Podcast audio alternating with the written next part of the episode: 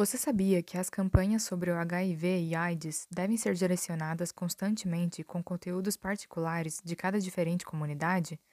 Este é o método mais eficaz para debater com cada grupo sobre como se prevenir, viver e conviver sem estigma e preconceito com o fenômeno HIV e AIDS. Saiba mais no artigo Campanhas Oficiais sobre HIV e AIDS no Brasil Divergências entre conteúdo e o perfil epidemiológico do agravo de Lucas e colaboradores, disponível no website Cogitar Enfermagem. Eu sou Nicole Alves, do projeto de extensão Saúde nas Mídias.